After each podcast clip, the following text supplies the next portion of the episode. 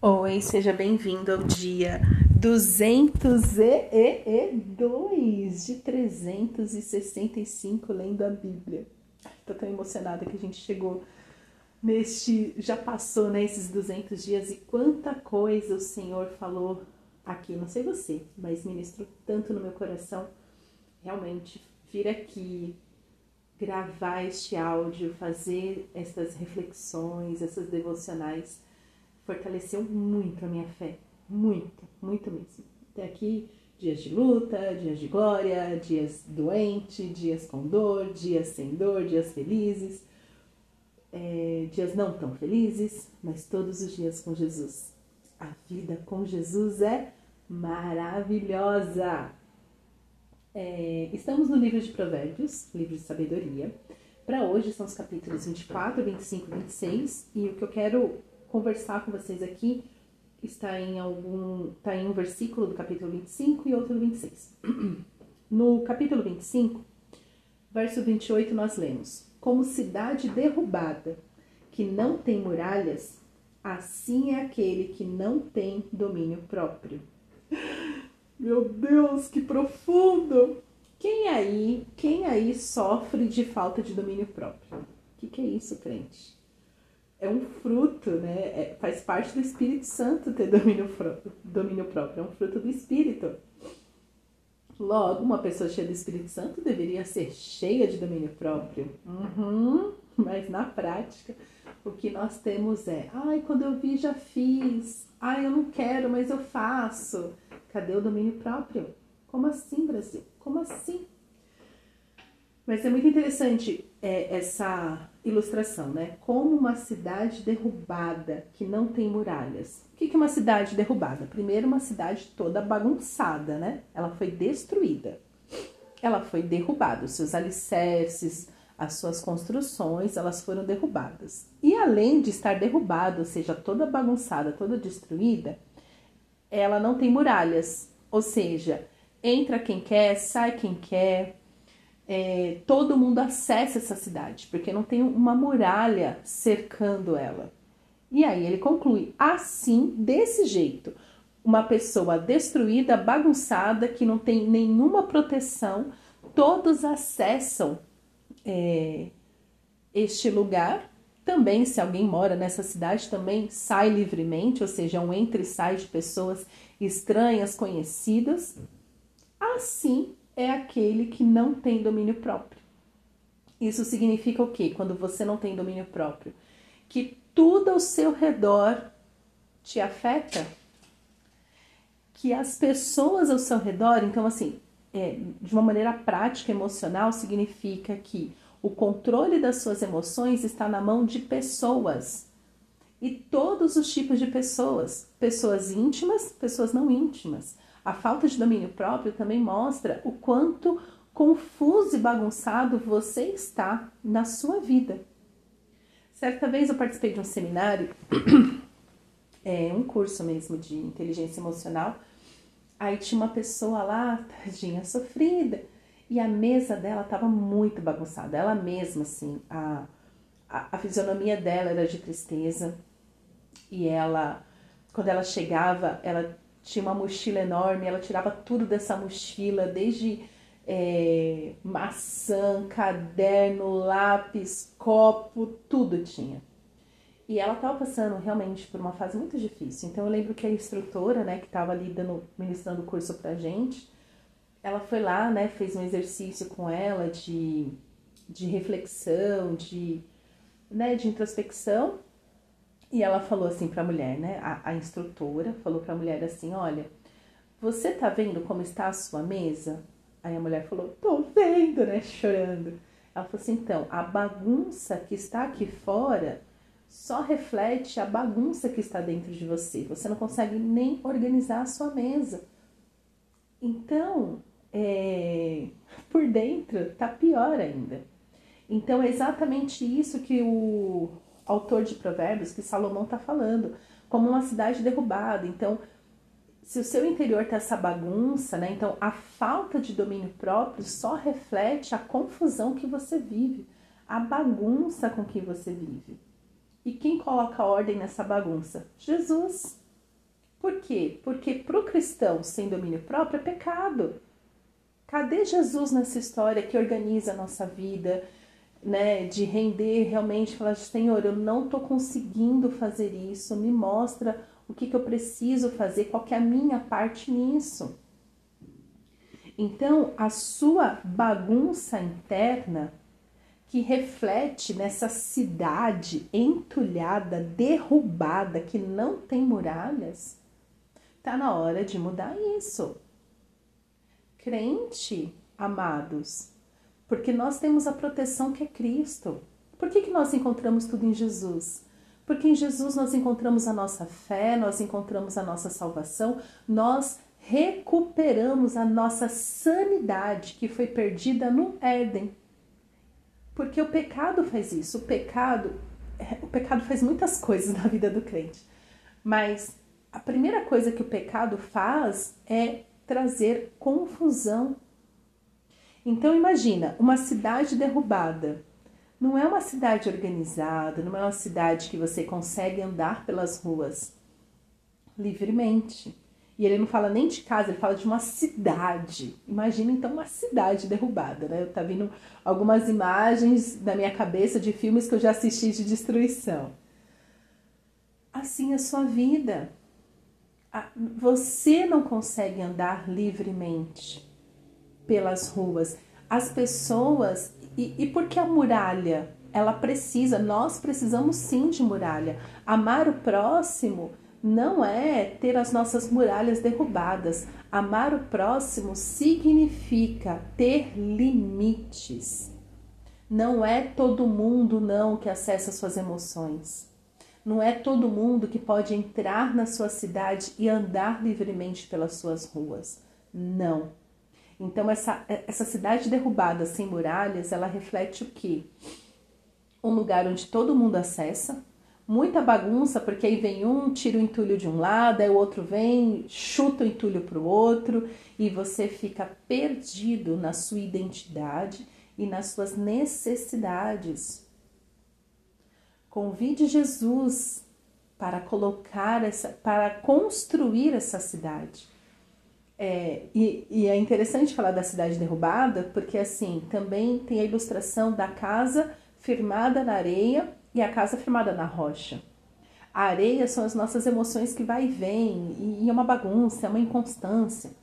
Mas a casa firmada na rocha, essa suporta tempestades, vendavais, porque está firmada em Cristo, Cristo é a nossa rocha. Então, se você sofre da falta de domínio próprio, é, conversa com Jesus honestamente sobre isso, ore sobre isso e ore falando, Jesus, do que, que eu preciso me arrepender para que a minha vida esteja em ordem, conforme a tua vontade, conforme as tuas promessas. Muitas promessas na sua vida ainda não estão se cumprindo, porque como que Jesus vai cumprir as promessas dele na sua vida? Nessa bagunça? Não! Jesus quer arrumar a sua casa, Jesus quer construir a sua cidade sobre a rocha, a rocha que não se abala. Jesus quer erguer muralhas, Ele é a nossa muralha, Ele é o nosso limite. Ele é o nosso limite. Muito se engana aquele que acha que ai, Jesus ama todos e é sem limite. Não, é com limite.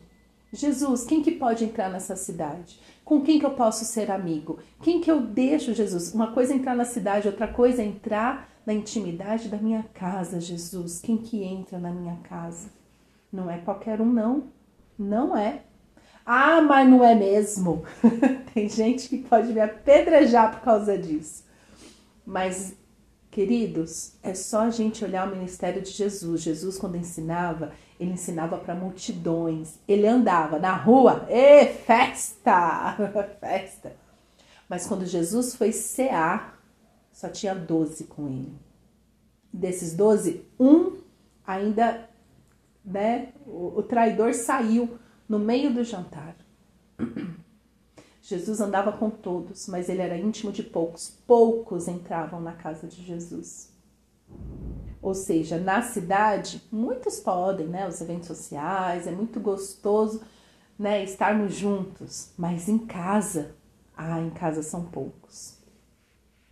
Então, ore, domínio próprio é um fruto do Espírito. Ou seja, você que já tem o selo do Espírito Santo, você que já abriu sua boca e confessou Jesus como seu Senhor e Salvador, agora está na hora, de uma maneira intencional, em oração, construir essa cidade na rocha e levantar os muros e ter domínio próprio. Você pode ter domínio próprio porque você tem Jesus. Então, Jesus é o seu domínio próprio tá com dificuldade, poxa, eu quero Jesus, autocontrole. Vai orar, vai louvar, vai ler Bíblia. Quero ver se o domínio próprio não vem. Rapidão. Amém? Verso, é, capítulo 26, verso 2. Que esse é polêmicos, polêmicos. que fala o seguinte: Como o pássaro que foge e como a andorinha no seu voo, assim a maldição sem motivo não se cumpre. É, esse versículo é muito usado para quem quer né, debater maldição hereditária. Mas eu vou te falar, estudando este assunto profundamente nos últimos três anos, este versículo aqui é o que, para mim, mais explica a maldição hereditária.